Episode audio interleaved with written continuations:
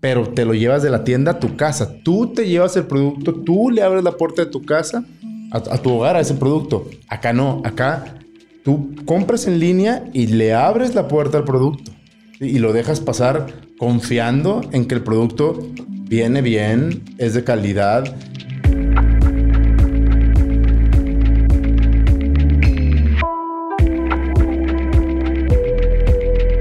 Hola, en unos momentos más arrancamos con el episodio. Solo te quiero invitar a que ya dejes de usar la red que todo mundo utiliza. Si quieres un internet rápido y constante, te invito a que cheques la banda ancha de Intent Plug. Yo tengo más o menos dos años usándolo en mi trabajo, en videollamadas, viendo películas y me ha funcionado perfecto. Lo mejor de todo es que es súper fácil, solamente lo pides por internet, te llega el modem, lo conectas en tu casa y ya tienes Wi-Fi listo para usarse. Te dejo el link en la descripción de este episodio para que cheques si tú estás ubicado en la zona de mega velocidad de Intent. Ahora sí, vamos con el episodio. Hola y bienvenido a un episodio más de Un Millón al Mes. El día de hoy les traigo unos invitados, amigos de muchísimos años, la, la banda de Finísima, Cerveza Finísima. ¿Cómo están? Alejandro, ¿qué pedo? Nada, aquí andamos. Muchas gracias por invitarnos, güey. Un placer cotorrear aquí. Si algo, si algo podemos aportar a, este espacio, pues chingón. ¿Qué onda? Hola. Payo. Gracias, Pancho, por invitarnos. Hola a todos. Y pues, ¿de qué vamos a hablar hoy? Pues vamos a ticiar un poquito de. Al, ratito vamos a ticiar un poquito de lo que, de lo que va a pasar con, con Finísima. Yo sé que traen una, una buena noticia por ahí. Pero bueno, antes de entrar en, en, ese tema, eh, me gustaría que nos platicaran, pues ahora sí que, eh, de dónde salió la idea de Finísima, eh, hace cuántos años empezaron. O sea, quiero que la, que la gente realmente entienda que, que, estas cosas se cocinan a fuego lento. Sea, los, los, proyectos que se ven chingones y que la gente dice, no manches, güey, esa, esa, esa, marca parece, pareciera que tiene toda la vida aquí. Eh, yo sé que sí se tomó tiempo y se tomó mucha, eh, o sea, mucha disposición y, y ser piquis y, en, muchos sentidos como querer que, que las cosas se hagan bien. Eh, y es algo que, que, que, me gustaría que me platicaran, o sea, cómo salió la idea, eh, qué, cómo empezaron, todo ese pedo. Ya, pues por ahí del 2010, más o menos, Alex estaba estudiando cine en, Los Ángeles. Yo bueno, background de dónde nos conocimos y todo. Nos conocimos en Monterrey, aquí en Monterrey en la carrera. Hicimos buenos amigos, este, su hermano también, buenos amigos. Y eh, después de ya que nos graduamos, eh, yo me fui a trabajar y a vivir a San Diego y este se fue a Los Ángeles a estudiar cine. Y digamos que ya había este como hobby, hobby por llamarle así, de probar chelas artesanales, ¿no? Eh, de hecho, cuando íbamos llegando a Monterrey, el, Sierra Madre era nuestro juevesillos ahí de juntarnos con los compas. Y ¿Te tocó a ti? ¿Te tocó a ti? Sí, de hecho te tocó a ti. a, veces había dominó, a veces nada más era eh, tomar y probar cheves ahí en, Sierra Madre.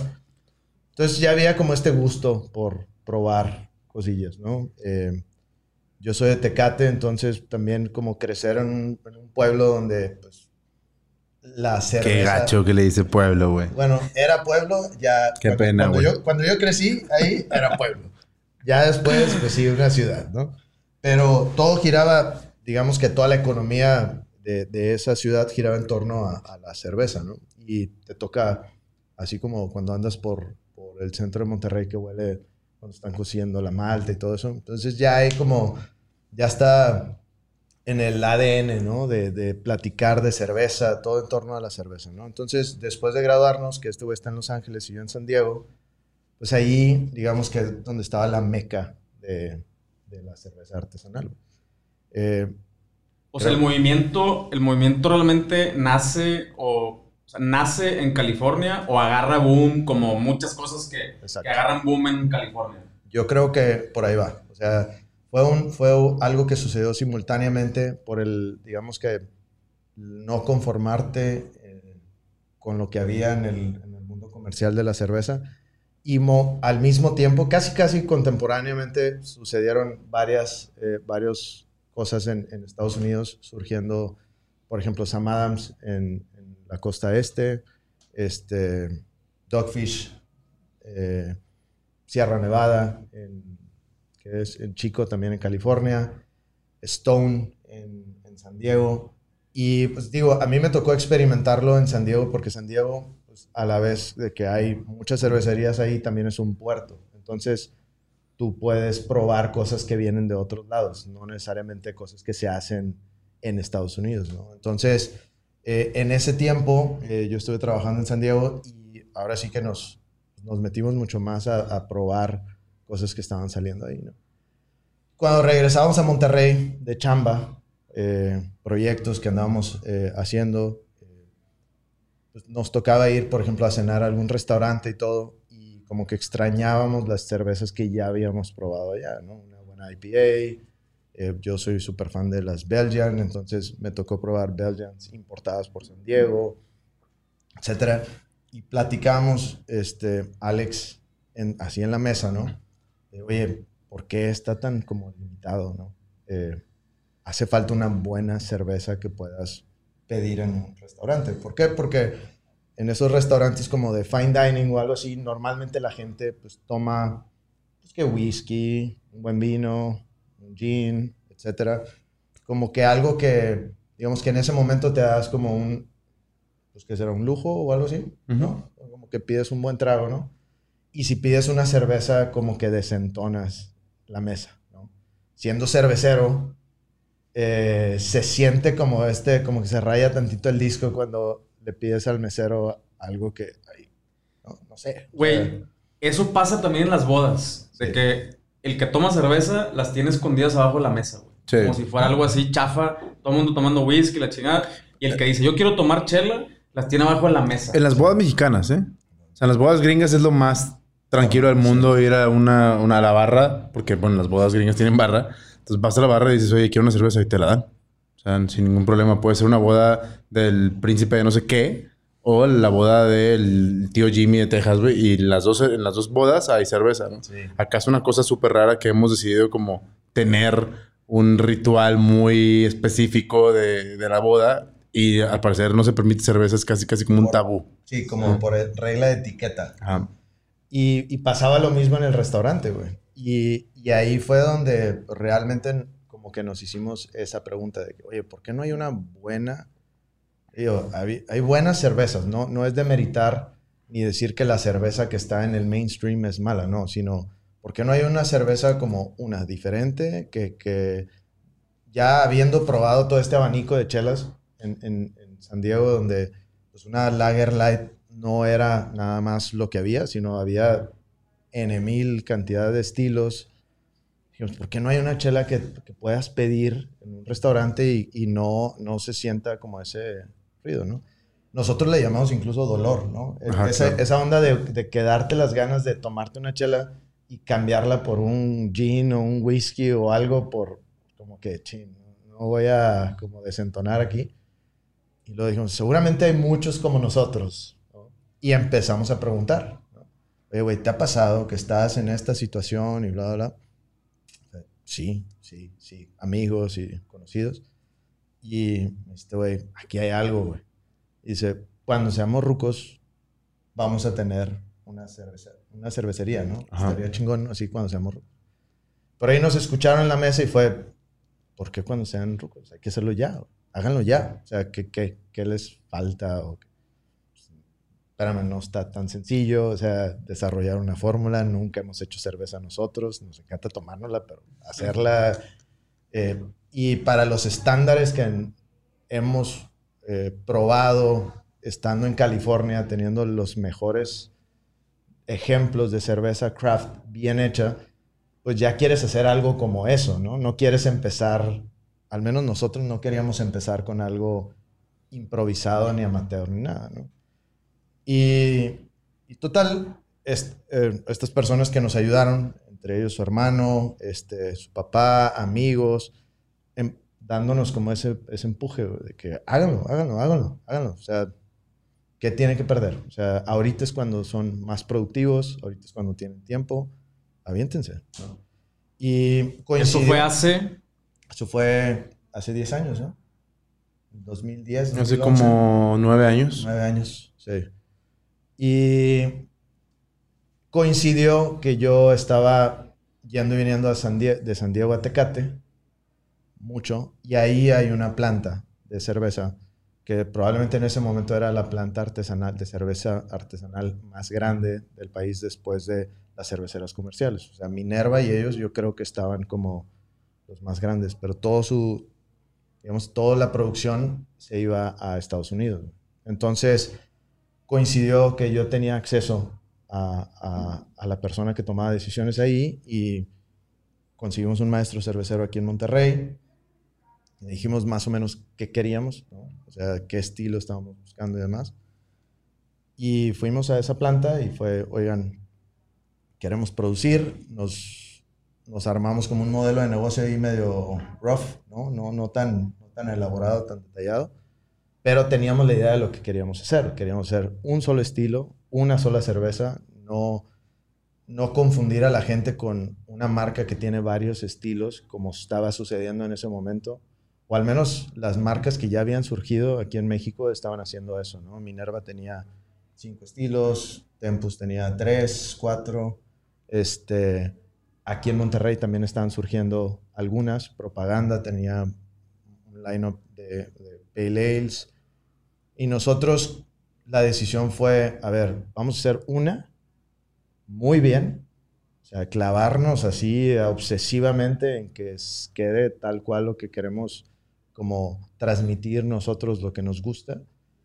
Y luego vemos si funciona, qué más le vamos metiendo y haciendo, ¿no?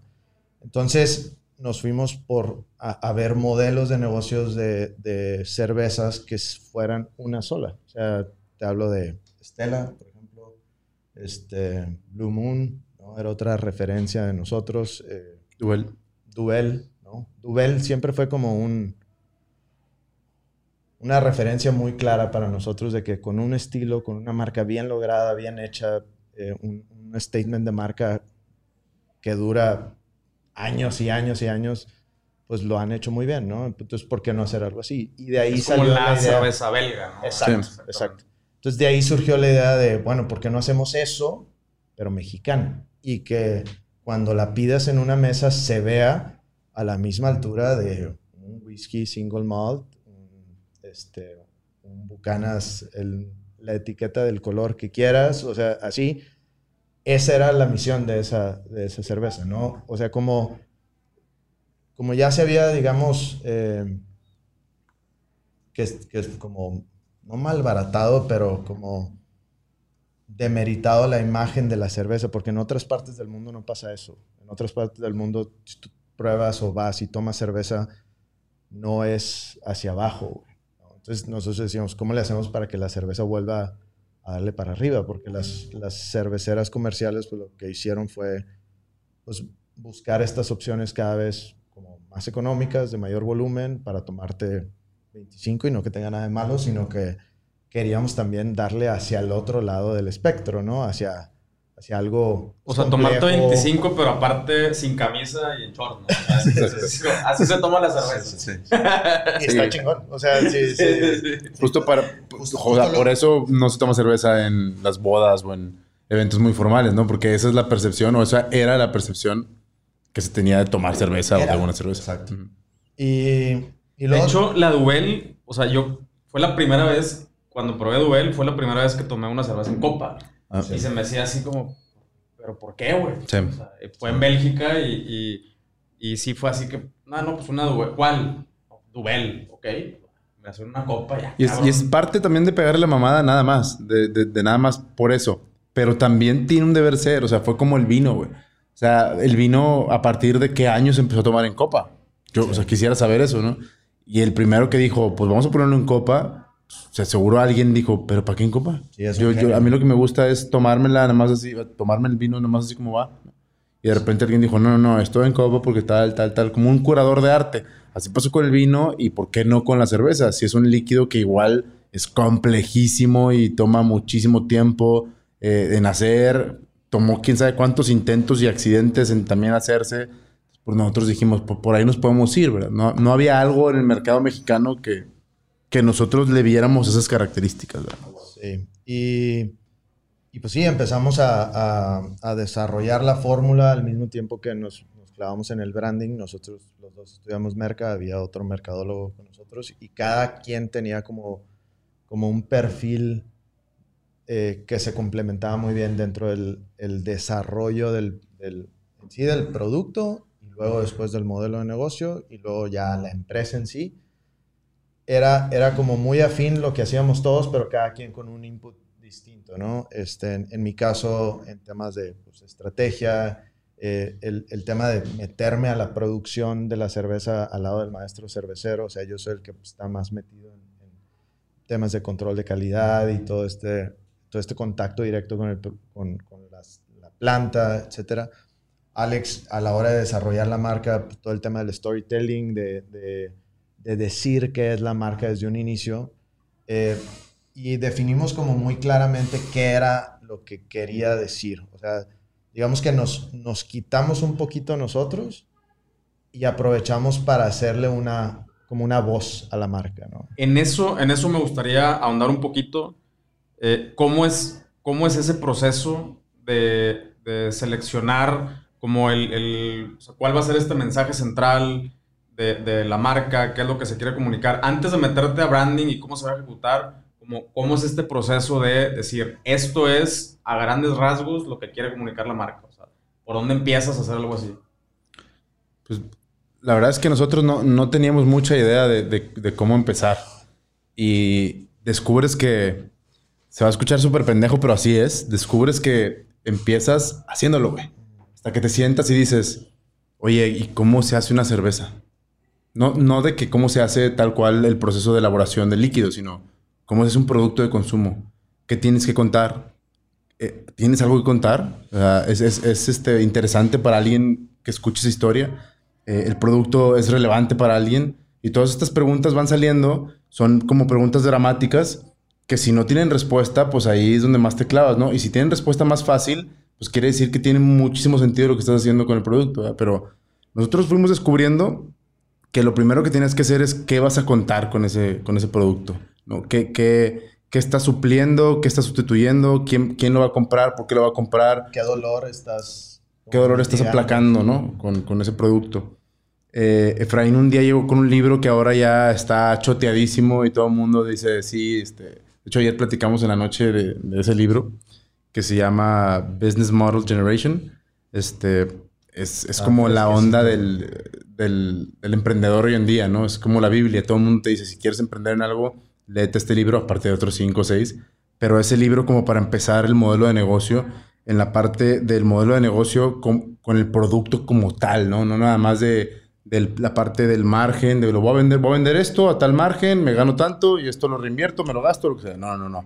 El modelo de negocio como del producto de consumo como tal, de qué historia va a contar, de qué... ¿Qué propuesta de valor qué, va a tener? Exactamente. ¿Qué, qué, qué este, alianzas vas a hacer? ¿Cómo vas a tener recursos? ¿Qué recursos tienes? ¿Cuáles son tus fortalezas? Todo eso que suena como que ya lo has escuchado en alguna parte, esta madre lo, lo pone en un, en, una, un, canvas, ¿no? Lo ponen en un plano muy gráfico que es súper fácil a la hora de bajarlo, decir, sí tengo un producto bueno o tengo, tengo un producto que puede ser ganador o de plano no funciona este modelo, ¿no? Entonces te hace tomar decisiones mucho más rápido, aunque parece que te tardas más. O sea, es voy despacio que traigo prisa, ¿no? Ese, ese, esa frase es genial con esa madre porque lo ves, lo bajas y dices, sí, sí puede funcionar, vamos a aventárnosla. Y, y, y, te la avientas de acuerdo a cómo te va guiando esa cosa, ¿no? Y si no funciona, o sea, si, si ahí no funciona, pues te das cuenta muy rápido y dices, ¿qué tengo que cambiar? ¿Qué le tengo que mover? O de plano, otro modelo de negocio, otra cosa, otro, otro producto, ¿no? Entonces, en, eh, llegó Efraín con ese libro y fue que ah, fue como un, un eye-opening, así, un rayo desapendejador, le dice mi jefe muy clarito de que, ay, cabrón, o sea, debemos empezar por aquí. Antes de andar platicando de, de bien padre, este, la inspiración de la marca, de qué historia voy a contar, sí, pero eso es parte de esto. No, no como un inicio la inspiración de la marca, ¿no? Más bien parte de, de qué, qué historia contar, qué producto hacer, cómo hacerlo, cómo venderlo, como parte de la estrategia de todo el producto de consumo, ¿no? Sí, porque... Que yo ese libro, la verdad, hasta la fecha hay cosillas como que me confunden un chorro. Este güey es el que más le entiende a eso. Este, pero sí te guía un montón de cómo entenderlo, ¿no? Y el proceso es, es único de cada quien. O sea, nosotros hemos encontrado el nuestro, donde nos sentamos y ya sabemos qué- qué tiene que ir primero de acuerdo a la propuesta de valor que creemos que es la que puede funcionar, ¿no? Sí, como, como parte del ejercicio de ese, de ese modelo es evaluar con qué cuentas y con qué no. O sea, eso es como súper claro a la hora de, oye, sabíamos que queríamos, o sea, traíamos un, un- una ambición, no tanto de, el, el tema de, de ambición de riqueza, sino ambición de lograr como algo con un statement con, con esa marca, ¿no? O sea, queríamos como la mejor versión de lo que nosotros veíamos en otras marcas que somos fans, ¿no? Porque De somos que- bien juzgones, güey. La neta, bueno, yo en lo particular, no sé si hablo por ti, pero yo soy bien juzgón, güey. Y es de que veo un producto y si me gusta mucho, me la voy encima bien. O sea, me la voy encima de que se lo recomiendo a todo mundo porque como soy de picky con los productos, sé que a quién le puede gustar y qué, qué va a apreciar cada quien en el producto, ¿no? Y cuando está mal, también me la voy encima, ¿verdad? Tomando en consideración todos los riesgos que hay de las cosas que yo haga, las, las critiquen igual, güey el riesgo de que me pueda doler personalmente o el riesgo de que te destruyan en un video, en un comentario de Facebook, en un comentario de Instagram y, que te pueda llegar emocionalmente y apachurrarte y eso, ¿no? Pero lo hago porque si no, pues no te retas a ti mismo por cada cosa que haces, pues hacerla con excelencia, ¿verdad?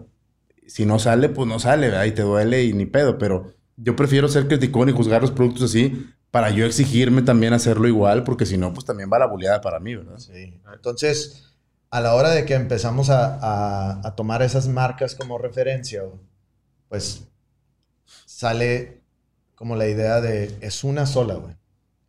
Entonces, tienes una sola oportunidad. Esa, es hora- esa era otra premisa que teníamos. O sea, es la, como la supermodelo, güey. La supermodelo, un día este güey llegó con ese artículo.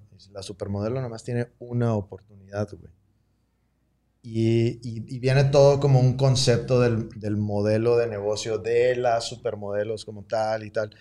Y eso, y, es, ese como concepto lo adaptamos acá y, pues todo el peso estaba cargado en lo que teníamos que hacer, que era una marca sólida, fuerte y era el reto para nosotros como creadores, ¿no? Sobre todo que nos gusta crear, güey. O sea, lo que más nos apasiona es aquí no había nada y ahora ya hay. ¿no?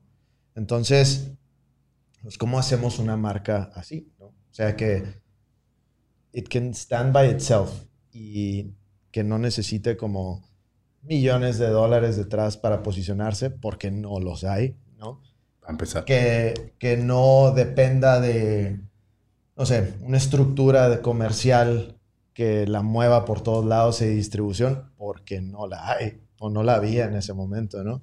Entonces teníamos que generar como este, este atractivo, este appeal en, en la marca como tal, que, que pudiera por sí sola, ¿no? Entonces, eh, con eso en mente, nos clavamos muchísimo en qué quisiéramos ver nosotros o qué veíamos nosotros en marcas que a nosotros nos gustaban. Te pongo ejemplos de los que hablábamos mucho en ese momento, de calidad, con, con un tema de un buen branding eh, atemporal, ¿no? que aguantara como Citizen, como Oliver Peoples, como hicimos, hicimos como muchos ejemplos con, con, con, con marcas que para nosotros eran como referencia, ¿no? este, Bang Olufsen, o sea, que, que están enfocadas como en diseño, pero la calidad está detrás. Este, y, y que al final todo junto hace un producto pues, chido, ¿no? Que hace un producto con una propuesta congruente en todo, ¿no? Y, y al mismo tiempo, gran parte de la inspiración de todo, de todo esto era que la cerveza al final de cuentas era un pretexto, güey. Ujú. O sea, el hecho de ser una cerveza dio la casualidad que éramos, a- o sea, nos, nos apasionaba y Pedos. nos gustaba mucho el pedo. Éramos pedos. Nos gustaba probar chela y Éramos, este güey sí. y este güey llegaba con una es cerveza importante de recalcar que, oye, ya no.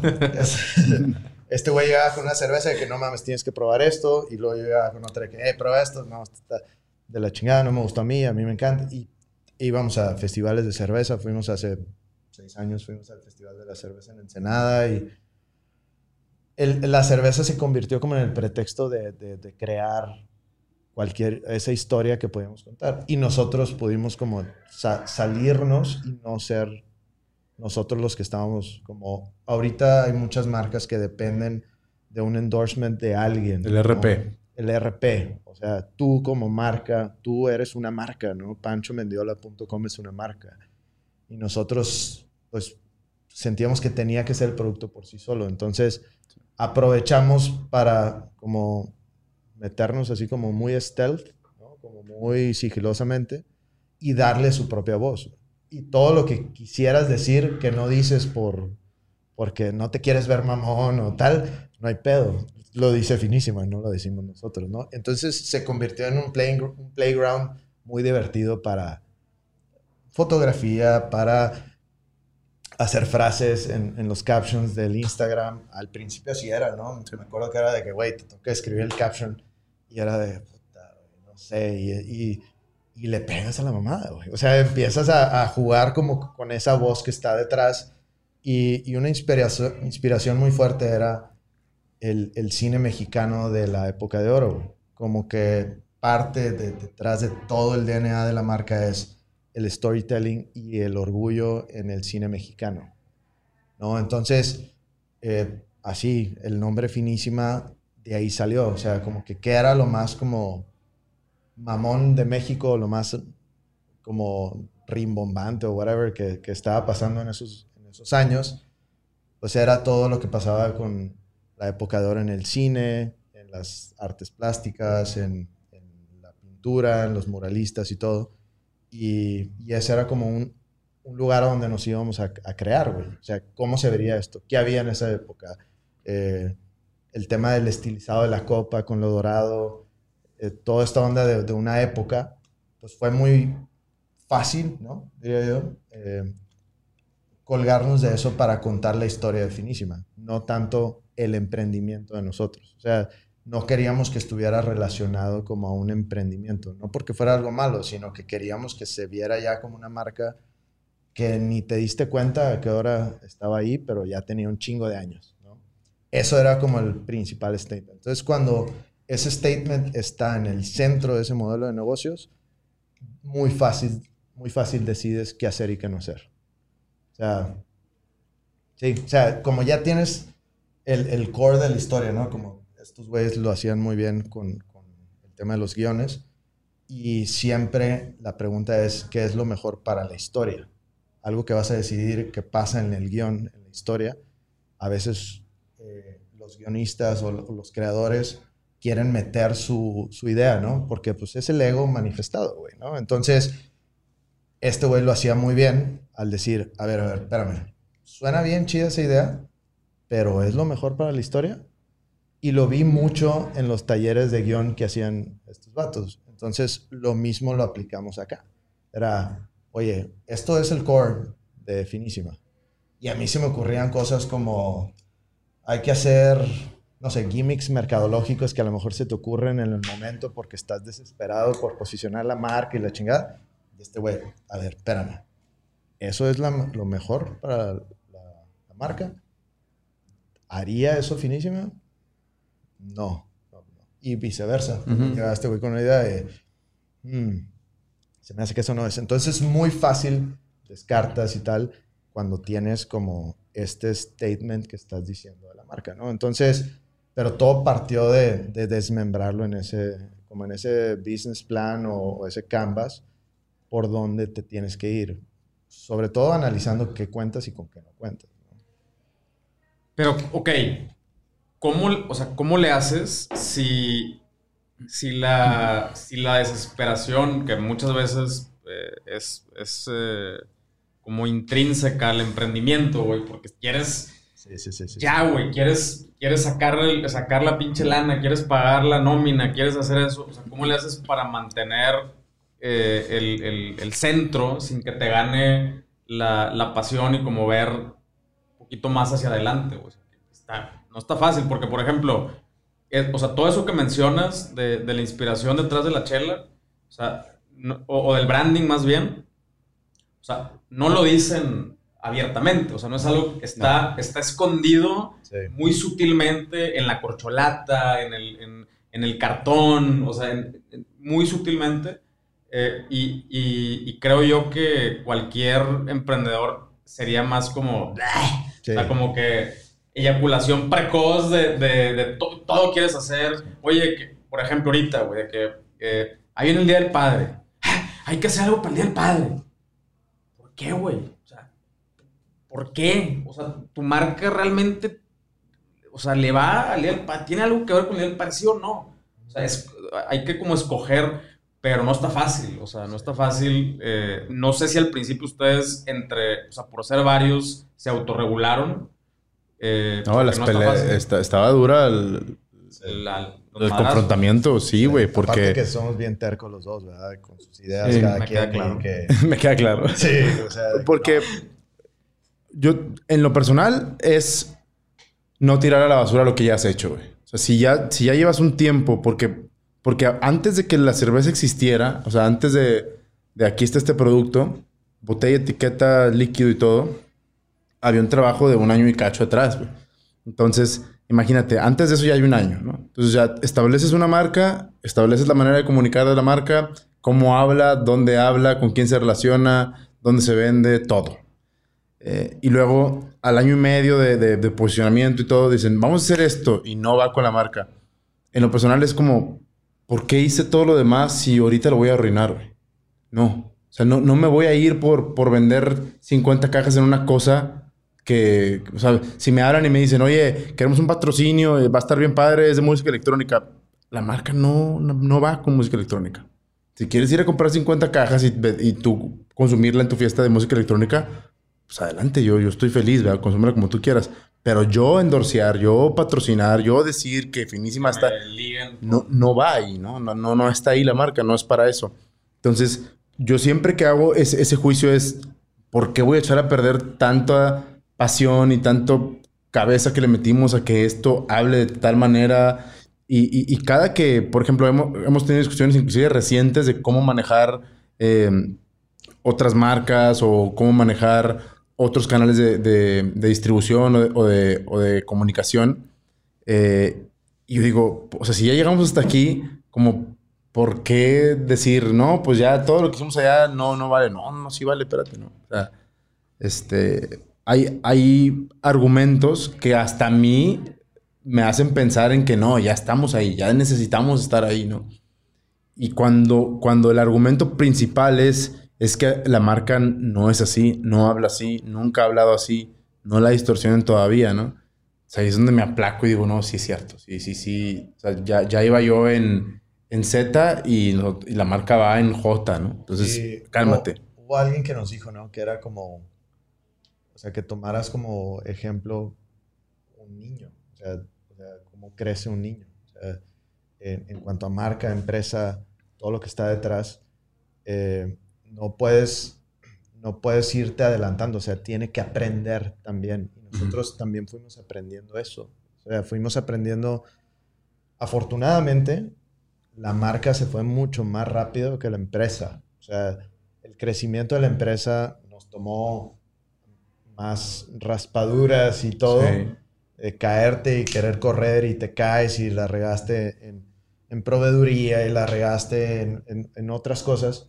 pero la marca ya estaba, o sea, lo habíamos hecho como tan, como traje sastre, güey, o sea, así de que todo el detalle y todo, que hace cuenta que ya estaba listo para subirse una máquina de industrial que pudiera mover muchas cajas de cerveza, ¿no? Y nosotros no estábamos listos para eso, Entonces, a veces te gana, te quiere, te quiere jalar ese, ese drive de, a huevo, aprovecho ahorita. Y sí nos pasó. O sea, nos pasó, por ejemplo, cuando entramos a Walmart, llegó la persona que estaba en comercial en ese momento, y, güey, nos van a meter a 300 y pico de Walmart. Eso, a lo mejor... Nos escucha padrísimo, güey y, te emociona y dijimos, va. Pero pues la marca ni estaba posicionada como para tener ese, ese pool de una marca en un anaquel que necesita eh, entre branding, eh, una comunicación de marca así de Exhibi- ya masiva. exhibición. E- Este, Sí, que llegues al refri y la, y la, la busques. la busques. Aunque estaba diseñada para eso, pues todavía necesita más trabajo detrás, güey. O sea, tracción, simplemente. O sea, millas. güey. O sea, así, aunque se escuche así como, como trillado y lo que escuchas una y otra vez de eh, grit. Mil y- horas. Ajá, todas esas cosas que... Y, y lo platicábamos mucho, güey, que nosotros crecimos en una época y emprendimos en otra, güey. Ujú. Entonces, crecimos en una época donde nos tocó pues, estar esperando a ver si te podías conectar al internet o no y, y que tu mamá descolgara el teléfono cuando te estabas conectando y era chingado. O sea, ya me había conectado, te caía el internet. O sea, nos tocó otra, otra forma de, de, de, como tener que esperar, güey, ¿no? O sea, de que las cosas no eran inmediatas. Pero emprendimos en una revolución. En donde eso cambió. La era digital, pues rápidamente la adoptamos, rápidamente la metimos al ecosistema de emprender y todo, que todo te dice apúrate, pero la marca como tal toma tiempo. Sí. Entonces, ese, esa balanza, güey, de, de quererte ir porque te, te emociona el, oye, güey, es una orden de compra de no sé cuántas cajas en Sí. Walmart. O sea, hay que, hay que escuchar a la marca también. Sí, O sea, este... tienes que ser muy cuidadoso en el pedo de que qué te está diciendo tu marca ahorita. O sea, Una cosa es lo que tú quieras y a donde tú la quieras llevar y todo, y eso es perfecto, la puedes planear. Pero tienen que pasar una serie de chingaderas para que sí pase eso. Si la marca no ha crecido, no está ahí, no te está diciendo lo que necesita, no le menes. O sea, hay gente que al, al minuto dos ya quiere exportar, por ejemplo. ¿Cómo? O sea, si, si tu marca está diseñada para exportar, ad- adelante, pues lo primero que haces es exportar. Pero si no está en tu modelo de negocio, tu marca se va a tardar para exportar. sí. Te lo opuesto. Y, y te das cuenta de otras cosas que, que van de la mano con eso, ¿no? Que, que tienes que cuidar una, que lo tengas y si no lo tienes, que tengas cómo suplirlo, con un aliado, con un, eh, un modelo de negocio distinto, una forma más rápida de llegar a lo que quieres, pero entonces, por ejemplo, con Walmart nos pasó y nos fuimos, güey. Dijimos, órale, va, y un mes fueron 300 cajas y al Como gato al bofe, güey. Y luego de que, oye, güey, no se está vendiendo, güey. ¿Qué está pasando? Y te, te- te salen canas, te agüitas y estás así de que, ¿qué pedo? O sea, todo está bien. O sea, ya me compraron. Ah, guess what? No nomás se trata de que te compre Walmart, güey, Que sino que, venda. que Ujú. la gente que va a Walmart te vea. Y luego, ¿qué, qué hay que hacer? No, güey, pues es que eh, las tiendas no exhiben el producto porque tú no eres una de los principales productos que, que mueven. Entonces, pues, estás en el punto 0.0001% de la importancia del, del exhibidor o del gerente de la tienda. Y las tiendas grandes, las, perdón, las marcas grandes en las tiendas exhiben el producto. O sea, si llega a cervecería, llega y coloca su orden de compra, la vende, pum, y va y la acomoda. Entonces, tú como marca tienes que ir a exhibir tu producto. Eso cuesta un chingo. Te prometo que en menos de un minuto regresamos al episodio. Estoy muy emocionado que en Nutrox ya tenemos productos nuevos. Como tú sabes, tengo varios proyectos, pero también soy papá. Con Nutrox he logrado encontrar un balance para lograr lo que quiero en mi vida profesional y llegar al final del día con la suficiente energía para estar presente para los que más quiero. Te voy a pasar el tip de cómo me los tomo yo. En la mañana me tomo una cápsula de hack junto con una de hack sin cafeína. Como me encanta el café, todavía lo puedo disfrutar sin andar tan acelerado.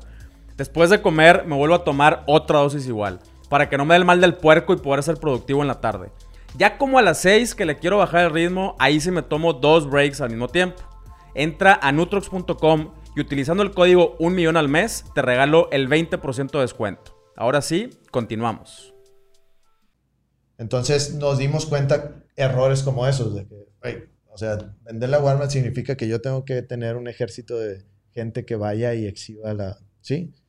Oye, no, pues no tenemos para eso. ¿no? Entonces empiezas a, a darte cuenta que te adelantaste en una decisión operativa o comercial o demás cuando la marca todavía necesitaba tiempo. ¿no? Y Y la verdad es que todo tiene que ver con cuál es el, el goal que te pones al principio. O sea, si lo, si lo quieres hacer por un cash out rápido, pues métele todos los kilos y así, ah, encuéntrate socios que le metan un chingo de lana para que la revientes en dos meses y, y seas el próximo Shark Tank. Este, o nosotros sí fuimos muy, o hemos sido muy patrimonialistas al principio, un poquito más, que queríamos algo duradero. Queríamos como un, un- un legado, por ponerle un nombre, ¿no? O sea, de, oye, pues nos gusta mucho esto, nos gusta mucho crear marcas, queremos crear algo que llegue para quedarse mucho tiempo, ¿no? Entonces, por eso la decisión, la premura no era tanta. O sea, no, no teníamos como este rush de, sí, nos vamos a subir a cada tren. Pues no, no, no, no, no va, no va por ahí. Entonces, tiene mucho que ver con qué, qué objetivo te pones desde el inicio, qué quieres para esa marca. Es, a- ahorita, ahorita mencionaron eso y, y sí está cabrón, güey. O sea, la, la, la cultura actual del emprendimiento, o sea, lo que nos han metido en la cabeza con estas ondas de Silicon Valley y, o sea, todo es el flip, todo es Sí. eh, emprender, lean startup, emprender en, en una semana. Ya casi, casi que tienes el modelo de negocios y ya estás, ya estás recibiendo inversión y casi, casi que ya estás buscando el éxito, güey. Y todo es pa, pa, pa, pa. Eh, y, y, y a mí ese pedo me, me, o sea, no, me agüita, güey, porque también veo que al mismo tiempo la raza no le invierte, eh, olvídate el dinero, o sea, invierte la, la, la, pasión o, o el, la, cantidad de tiempo suficiente para crear algo chingón, ¿no? O sea, al- algo que, como dices tú, que realmente perdure. Pero bueno, pues cada quien estará buscando, eh, como, como bien lo dijeron, o sea, estará buscando eh, cosas diferentes, eh, el dinero rápido, el, el, eh, o, o sobrevivir, o, o a, lo- a lo mejor Ah, es un, es un es tema válido. en ese- Claro, es Y válido. es súper válido decir, oye, yo tengo este talento, tengo este recurso al lado y, y necesito moverme rápido y, y generar ideas que, que- que sean transaccionales muy rápidas, pues órale, dale, güey. O sea, seguramente es- vas a tener un resultado para ti, pero para nosotros cuando te digo la cerveza es el pretexto, es eso, es justo eso. O sea, es, es lo que acompaña. O sea, y que esté bien hecho y que sepa bien chido, mejor, ¿no? Pero era, oye, ¿ahora qué sesión de fotos vamos a hacer? Y la sesión de fotos en sí era, era divertido. Era, vamos a meternos a esto. La última que hicimos de la, de la receta, de las hamburguesas, o sea, eso nos, nos, nos, nos movía más. Sí, que- ¿no? creo- Que- que- Nosotros, yo, yo lo que he, he descubierto, y creo que Payo también, Payo es Efraín, así le decimos todos. Sí. Se llama Payo, pero le decimos Efraín. ah, no, al revés.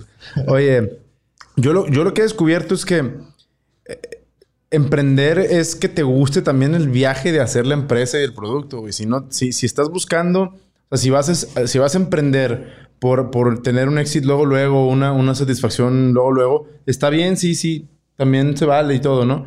Pero creo que los que perduran eh, tienen como más la pasión de disfrutar el viaje de emprender.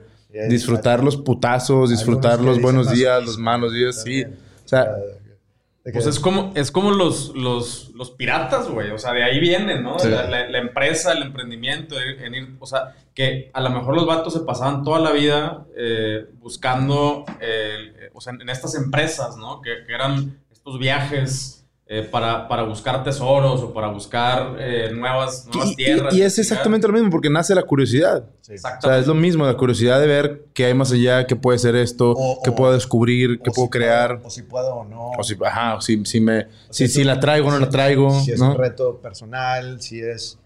Y, y también, digo, yo, yo lo vi en, en mi familia. O sea, es- mi familia o fue comerciante toda la vida. Eh, tu abuelo también, o sea, fue un aventurero. Ah, en- en- totalmente. Totalmente. Sí, sin acabar Y- la primaria. y no, y no era, o sea, no, no empieza el juicio de está bien o está mal, o, o es aquí por donde me tengo que ir o no, sino es, es lo que conoces, güey. O sea, entonces es muy como espontáneo o, o- o te lleva el hecho de, pues como lo vi, vi, vi, vi mantener una familia, crecer una familia en un tema de, de emprendimiento en los 60, 50, eh, que eso, eso que hizo mi abuela, por ejemplo, y que formó varias empresas, tiendas y demás, el tema del comercio, el tema de dedicarse a algo así, pues para mí no era, no era ajeno nada de eso. Y en lugar de irme a meter un, un, horario, a un trabajo de 9 a 5, en donde dependo de algo, para mí fue más natural crear una empresa, ¿no? Entonces, como este, güey, te tiene que gustar o tiene que estar ya en tu, en tu sangre, güey. Tiene que... Si no, entra como calza, con calzador y... Pues además la decepción... Te decepciona. La decepción va a ser mucho más grande. O sea, si tú dices, oye, yo quiero eh, crear tal cosa. Pero yo al año o a los dos meses ya la quiero vender, ya quiero un flip. Sí, man. Si no existe ese flip, ¿qué vas a hacer? O sea, si, si, si de verdad tú creías que eso iba a pasar y no pasa, ¿qué vas a hacer? Si, si lo que... O sea, si te metiste a emprender no porque disfrutes el viaje, sino por ese flip, va a haber una depresión, te lo aseguro. Como los piratas, güey. Como o los sea piratas. que no encontraste, pero les encanta el pinche pedo. Ahí andan. Ahí andan, güey, y les fascina. Y, y- y esta clásica historia que la hemos visto muchas veces, que el vato ya está retirado en, en una pinche isla remota, güey, ya a lo mejor con, tu- con su tesorito, güey. Y llegan y... Pero llegan y le rascan tantito. Eh, güey, hay otra, hay otra pinche aventura que a lo mejor ya ni lo necesitas, pero te hierve la pinche sangre y dices, Sí. órale, güey, me Sí. encanta el pedo. Sí. Sí, el, el- el espíritu no es. El espíritu no nace de, de querer ir a encontrar el tesoro. El espíritu nace de, de Del viaje. qué va a pasar de aquí a que encuentre el tesoro. Si no tienes eso, te vas a decepcionar muy gacho. A huevo. Bueno, ahora sí, para, para entrar, entrar ya en el, en, el, en, el, Teasing. en el tema, en el fucking teasing. Eh, ya se decidieron, ahora sí entrar a lo digital con Sí. Finísima, ¿no? Sí.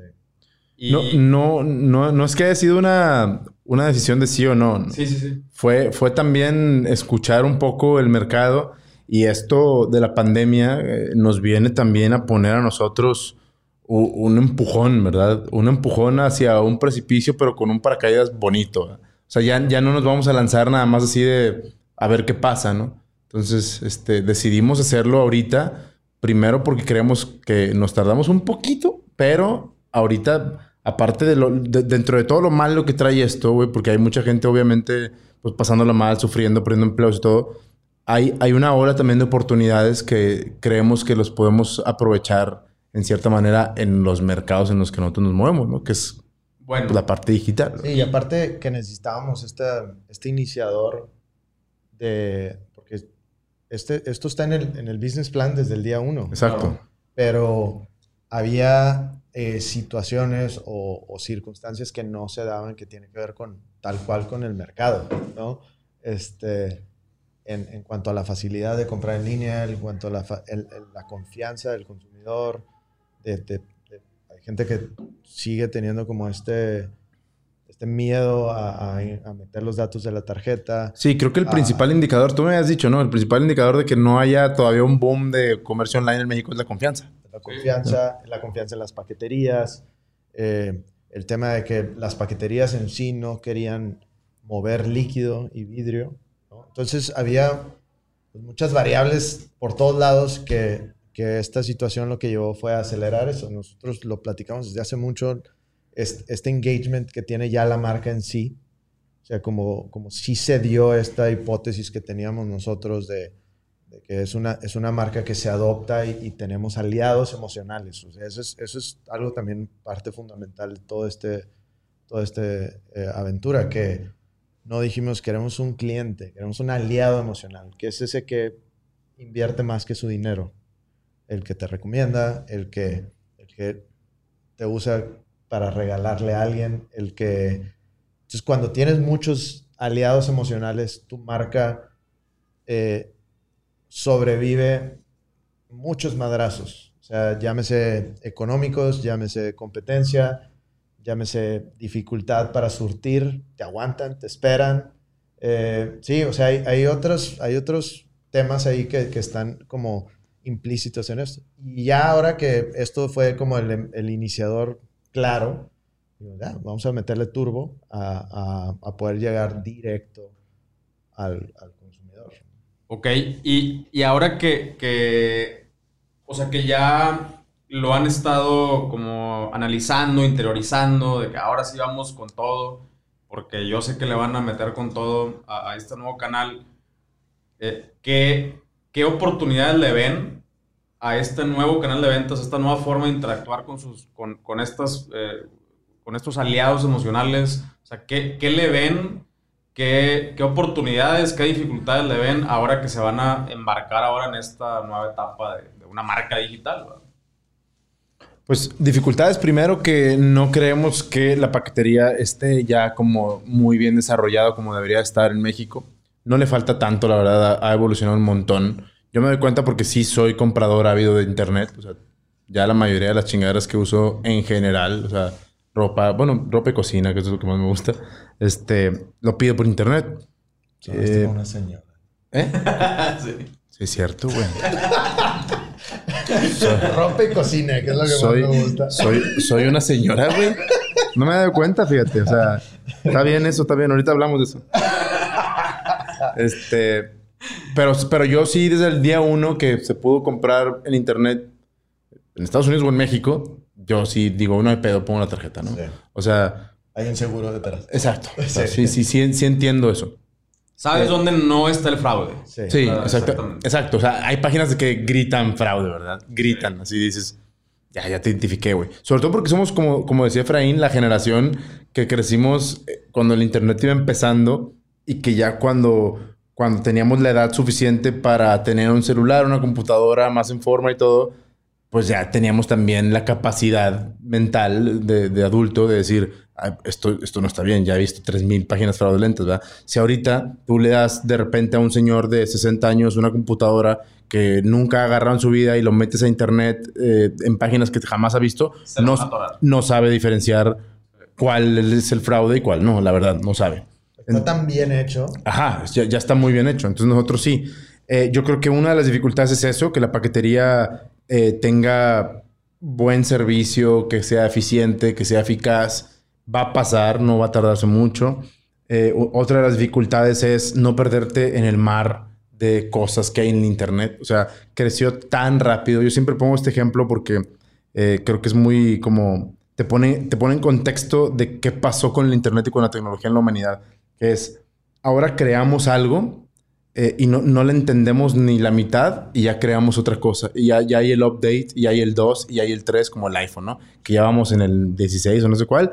Y, y yo todavía te aseguro que si te dan el iPhone primero o el 3, eh, le encuentras cosas que no sabías que hacía. ¿eh? Pero no, nunca le entendiste ni al 90% de ese iPhone. Ya vas en el 11. ¿Por qué? No sé, pero así es la, la tecnología. Y cuando se inventó la rueda, pues hasta la fecha le seguimos sacando provecho, ¿no? Entonces, los inventos de la humanidad han ido cambiando de tal manera que te alcanza, ¿no? Esa parte. Entonces, el Internet así pasó. O sea, el Internet se creó en 1980 y no sé qué. Y de ahorita ya es un monstruo de 80 mil cabezas que puedes encontrar, hacer eh, lo que quieras. O sea, impresionante. Entonces, una de las dificultades es cómo no me pierdo en ese mar. Literalmente es un océano de cosas. O sea, anuncios, productos, comerciales, fraudes, fake news, buenas noticias, de todo. ¿Cómo hago que me vea el que necesito que me vea? Y, el, y luego el otro reto es cómo me abre la puerta, porque eh, Literal, estás llegando a su Claro, o sea, comprar antes era ir a una tienda, yo voy a la tienda, agarro el producto, pruebo el producto, me gusta, no me gusta, veo si tengo el dinero para comprármelo, si no me endeudo, lo chingada, pero te lo llevas de la tienda a tu casa. Tú te llevas el producto, tú le abres la puerta de tu casa a, tu hogar a ese producto. Acá no, acá tú compras en línea y le abres la puerta al producto. Y lo dejas pasar confiando en que el producto viene bien, es de calidad, te va, a, va a cumplir lo que te prometió en la página. O sea, todo eso es, es como abrir la puerta a una visita, ¿no? Entonces tú, lo, tú, tú le estás abriendo la puerta a un producto que esperas que lo que te vendieron en la página de internet sea lo que, lo que es. Entonces el compromiso es el tamaño del mundo. Ya no le estás diciendo a alguien, pásale a mi tienda. Este es mi producto. ¿No te gusta? No hay problema. Pa- pásale a la otra tienda. No, acá no. Acá es convéncelo Y cuando le llega el producto es la prueba ácida, ¿no? Sí. Entonces, ese es el, ese es el reto más, más cabrón y, que yo yo, yo también lo veo como una oportunidad, como tenemos ahora en, en este, en este mundo de la cerveza, conocí mucha gente en la industria restaurantera, ¿no? Por ejemplo. Y, y ahí en, en- en los restaurantes tienen una regla como no escrita. eh, eh, ¿Qué vas a ofrecer? güey? ¿Qué es lo primero que ofrecen los meseros? Por ejemplo? Entonces, eh, ellos dicen, bueno, haces una combinación de tres cosas. El producto que va llegando es tu oportunidad para sorprender a alguien que es la primera vez que viene a este restaurante y le quieres ofrecer lo más fresco, lo que va a disfrutar el sabor así en su, máximo ejemplo, ¿no? Eh, y lo que mejor se vende, que el mesero le conviene, y lo que tienes que sacar antes de que, de que se merme, etcétera, ¿no? Está esta regla como de, ofrecer los tres. Tampoco puedes ofrecer nada más lo que ya tienes que sacar porque te vas a crear una reputación de eso. Tampoco te puedes ver como el güey que está queriendo encajar el colmillo. Entonces, pero siempre hay una oportunidad de sorprender al, al comensal en el restaurante con este producto que te va llegando. Nosotros, eh, con la cerveza, creo que es esa oportunidad de llegar prácticamente del tanque de fermentación a la casa de la persona que lo va a destapar y la va a tomar.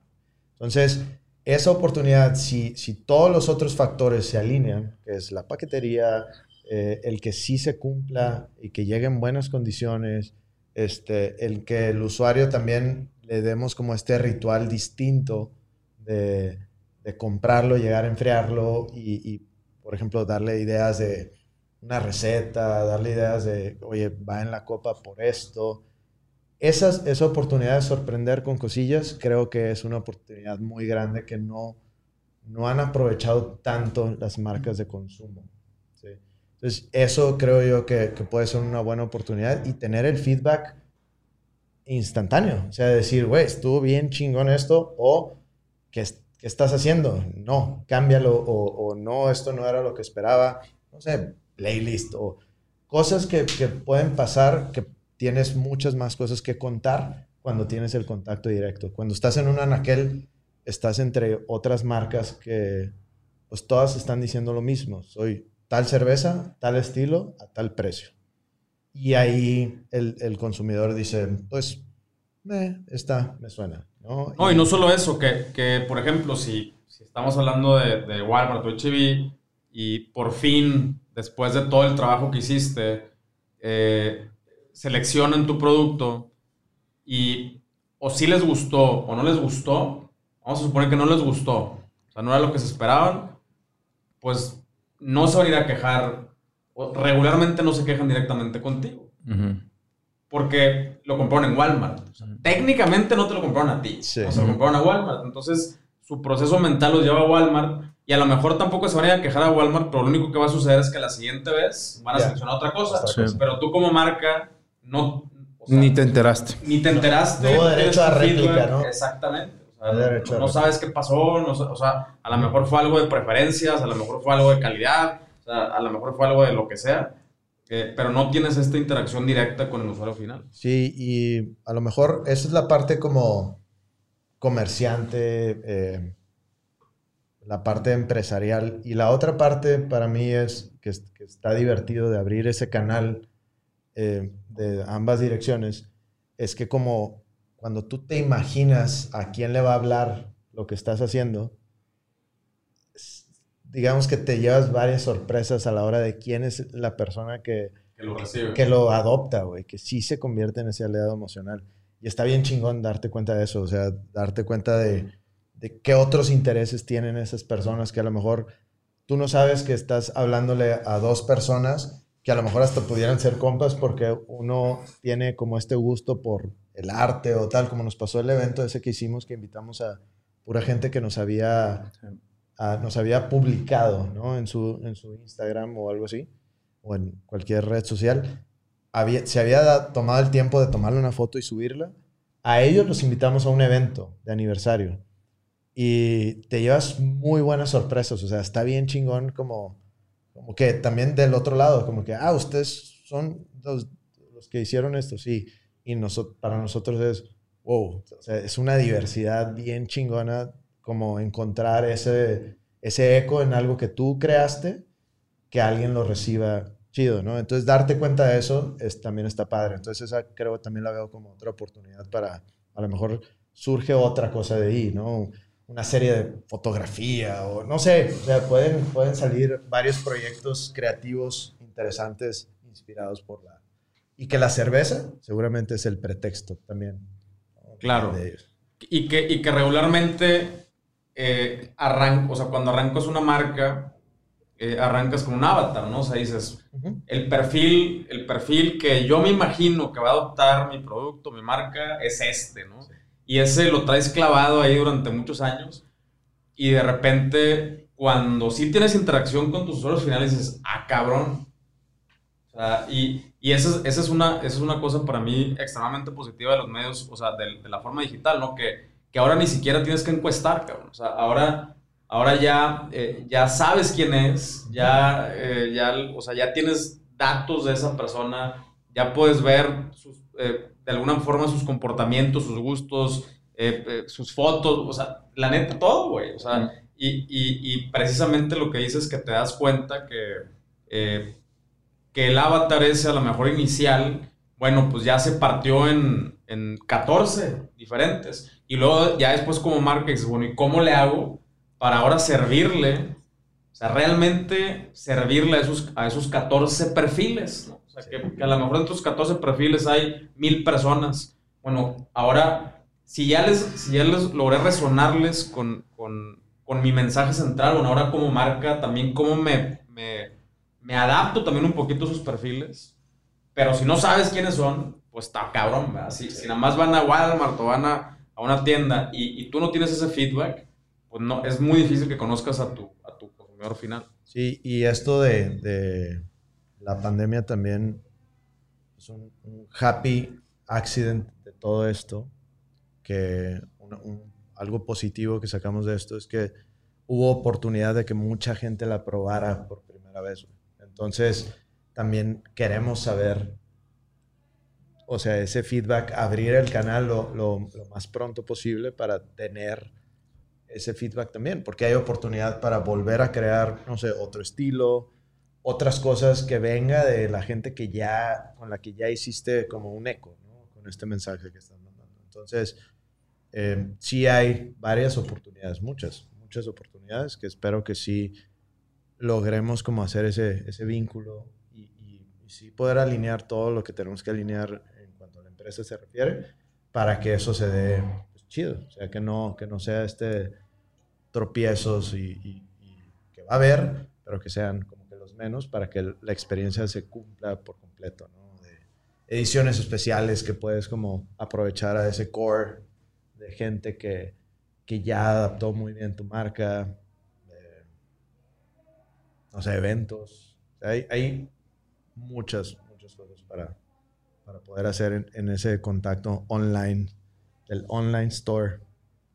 Ok, entonces, para cuando estén viendo o escuchando este episodio, ya van a poder entrar a la página y por lo menos Suscribirse. suscribirse para ya después avisarles cuándo van a poder empezar a comprar Sí, finísima hasta su casa. sí. Sí, y que, y que no nada más sea eso, que no nada más, o sea, bottom line ya va a haber un lugar donde puedes pedir cerveza finísima a tu casa, pero que te llegue la experiencia que nosotros quisiéramos que tuvieras eh, en algún lugar, bar, centro de consumo, restaurante, evento, a tu casa, que ahorita Sí, por que la situación no se casa. puede, pero que aún pudiéndose, que lo puedes hacer en tu casa toda esa experiencia. Sí, sí, va a estar, va a estar interesante ese, ese El reto. Chingón. Pues, no sé, algo más que quieran que quieran agregar, ya, ya nos echamos una, Una hora. con la, Una hora. con la banda. Este, algo, algo más que quieran agregar, güey, ya nada más para, para cerrar. Pues que, que nos busquen a través de ese, de ese medio, eh, que tengan paciencia cuando, cuando sean sus primeras compras. Este, Que tomen en cuenta que no somos una empresa gigantesca, sí, Eh, pero que también tomen en cuenta que vamos a hacer un esfuerzo súper grande por hacerlo bien no necesariamente por apurarnos al hacerlo, sino más bien hacerlo muy bien. Entonces, tomen en cuenta eso. Que hay factores que también pues, a veces están fuera de, del alcance nuestro, ¿no? Que, que es entenderle al tema de logística con las paqueterías y todo, pero que cuando llegue seguramente va a llegar la mejor versión de lo que hemos hecho hasta ahorita. Entonces, eh, pues sí, es nada más estar a la espera de que eso, que eso cumpla con lo que están buscando. Y también, pues que nos dejen sugerencias, comentarios, o sea, qué, qué les ha gustado, qué, qué no, o sea, para ver qué más podemos crear a raíz de que hay este canal abierto ¿no? de comunicación. Y todo el que se está animando a hacer algo así, pues también la misma paciencia y, y huevos de pues, entrarle a, a crear algo y, y, estar bien convencido de lo que vas a hacer desde un inicio y no, no desviarte por una oportunidad que suena como eh, encandiladora, ¿no? Y que te, te apantalla y todo y te apresuras cuando algo debe de, pues sí, madurarse y cocinarse lento, como dijiste al, principio. Sí, de hecho, hace, hace días di una, una consultoría y, y, precisamente era un, eh, es, un, es un señor, un cliente un poquito más grande que nosotros. Bueno, algunos años más grande que nosotros. Un poquito. ¿Qué tendrá? ¿26? Sí, sí, sí. Está bien. 26, ¿Un señor? 26 y medio. ¿Un ahí. señor? Sí. Y, y justamente era eso, ¿no? Como el miedo de, güey, pero es que, ¿qué pasa? Porque la logística, la paquetería. Yo le decía, tú tranquilo, güey. O sea, afortunadamente. O sea, esta, hay salud. Ay, sí, no. sí, hay salud. Aparte de que hay salud, eh, la, las marcas digitales tenemos esta gran oportunidad de lo que acabas de decir o lo que acaban de decir los dos, ¿no? De, güey, la cagué. O sea, sorry, güey, pues, ¿cómo, ¿cómo te lo compenso? O sea, si supieran la cantidad de cagazones que hemos cometido yo, o cagazones que han cometido las paqueterías y que nosotros tenemos que a final de cuentas responder, pero son cosas que van a pasar y, y, y afortunadamente eh, el día de hoy tenemos la, esta, esta facilidad, esta capacidad y sobre todo marcas que realmente como lo están queriendo hacer bien, tenemos la oportunidad de pedir perdón a, a nuestro cliente, de decirle, güey, sorry, ahí va otra vez, uh -huh. o sea, dame chance, da, ahí va otra vez y, y no hay pedo, ¿no? o sea, no hay pedo regularmente. O sea, porque claro que hay los pinches clientes que hay, cabrón, ¿verdad? Que, que ni, ni porque les expliques que, bueno, estamos haciendo lo mejor que podemos, lo van a entender. Pero la gran mayoría de los clientes, si les, si les respondes a tiempo, o sea, incluso si te puedes anticipar, oye, ya vi que hay pedo en la paquetería, antes de que me contacten a mí, ya te estoy mandando un, o hablando, mandando un correo, oye, güey, hay pedo. Mm. Y, y, es, y, estos, y estas cositas se vale, o sea, se vale. ¿no? Si te contara, güey, o sea, les han llegado paquetes nuestros vacíos. O sea, en la paquetería sacan el producto, uh -huh. vuelven a sellar la caja y le entregan, güey. Entonces, güey, mejor róbatela. Sí. O sea, desaparecela, sí, no se la entregues al cliente. A, a, lo mejor lo hacen como broma y se creen que es chistoso, güey. No sé, güey. O sea, no sé. Acá, eh, a, a, otros a otros güeyes que, que, que, entrevistamos la, la, la en, no, el episodio pasado, antepasado, mis compadres de Noma, güey, una marca de calcetines muy chingona. Eh, a los vatos, o sea, mandaron calcetines y, y, en una paquetería random, así, por allá por Ciudad de México, cambiaron los calcetines por, una, por unas camisas usadas, unas playeras usadas así de fútbol, güey, como de taller de esos que, que tienen agujeros y la chingada.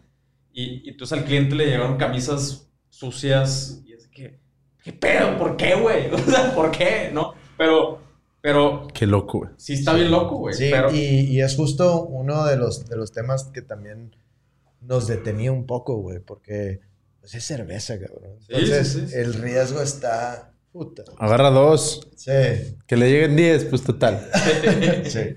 Una, unas dos vacías. Así Exacto. Que, sí, o no, sea, se, se, chorrearon. Sí. o, o, se quebraron. Güey, hay una historia, ¿te acuerdas cuando estábamos hablando de, de, del tema de abrir una tienda en línea que empezamos a investigar?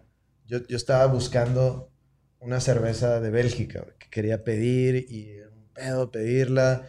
Luego mis papás fueron de viaje y los mandé a esa cervecería y no la encontraron. Y total, me empecé a, a buscar, empecé a buscar cómo comprarla y me di cuenta que era como un, no sé, güey, era, era como, ni era cara, ni muy cara, ni nada, nada más era como muy, muy de nicho, güey, muy de culto esa marca, que los de la paquetería, güey, la reportaban como que se quebró, güey. ¿Te Mm. acuerdas? Esa, esa, esa marca que pues, la daban por perdida, la daban por perdida. No, es que se quebró y se quebró y se quebró. No les llegó. Entonces recibían un chingo de quejas, güey, de los clientes de... Y estos vatos de... No puede ser, güey, la empacamos bien. Se me hace que algo está pasando aquí, güey. Entonces los güeyes se clavaron tanto que desarrollaron un empaque que era prácticamente indestructible, güey. Y, y para, o sea, para exhibir a las paqueterías, empezaron a subir a sus redes sociales estos videos donde su empaque es indestructible, güey. Entonces, para que el consumidor ya dijera, eh, algo hiciste con él, ¿no? Y sí, güey, lo subían, literal, un montacargas y lo más alto que subía el montacargas, aventaban la caja con las cervezas adentro y la abrían y no les pasaba nada porque era muy fácil que la paquetería la perdiera, güey. Entonces, pues sí, seguramente nos vamos a enfrentar con esas cosas, entonces, pues no queda nada más que decir, pues, vamos a reponerlo antes. Ahora, Sí, nada que no nos hayamos enfrentado en los canales comunes. También. Claro, güey. O sea, también hay un montón de dificultades en todos los canales, en el canal moderno, en restaurantes, en lo que sea. Entonces, pues son las, son las dificultades de emprender, punto, ¿verdad? De hacer las cosas. Sí, y, y ahorita eh, in- incursionar en un nuevo canal, pues obviamente va a tener dificultades y te vas a enfrentar con un montón de chingaderas que no quisieras, pero que al final, pues también te, te curten y, y está bueno disfrutar de esos problemas y cómo resolverlos, ¿no? Te vuelve más eficiente de alguna manera. Y pues bueno, también que va a haber más cosillas. Vamos a, aparte de la tienda en línea, vamos a, crear más, más cervezas, más estilos, este, que próximamente van a... van a- Chingón. Pues entonces, arroba cerveza finísima y cervezafinísima.com. Correcto. Correcto. Y bueno, próximamente, para cuando estás escuchando este episodio, métete a la página, apúntate para que seas de las primeras personas que te, te- te avisen cuando ya puedas comprar la chela y que te la lleven a tu casa y recibir esta experiencia de, de finísima hasta, hasta la puerta de tu casa. Eh, pues vatos, muchísimas gracias, güey, por, por Gracias tomarse el ti, tiempo güey. Gracias. de, de venir aquí a compartir. No, de nada. De nada. ¿Qué andamos?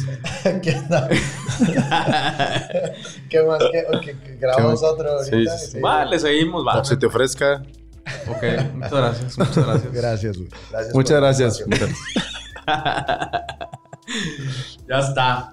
Bueno, pues, y a ti que escuchaste este episodio, ya viste, piérdele el, el miedo, va a haber pedo siempre, va a haber, eh, va- a haber situaciones, va a haber cosas, pero es parte, es parte del emprendimiento, es parte de, eh, de crear algo chingón, algo que perdure en el tiempo. Entonces, ya viste, piérdele el miedo, ah, lánzate y a vender en línea. Ahorita es cuando. Nos vemos en el siguiente episodio. Chao.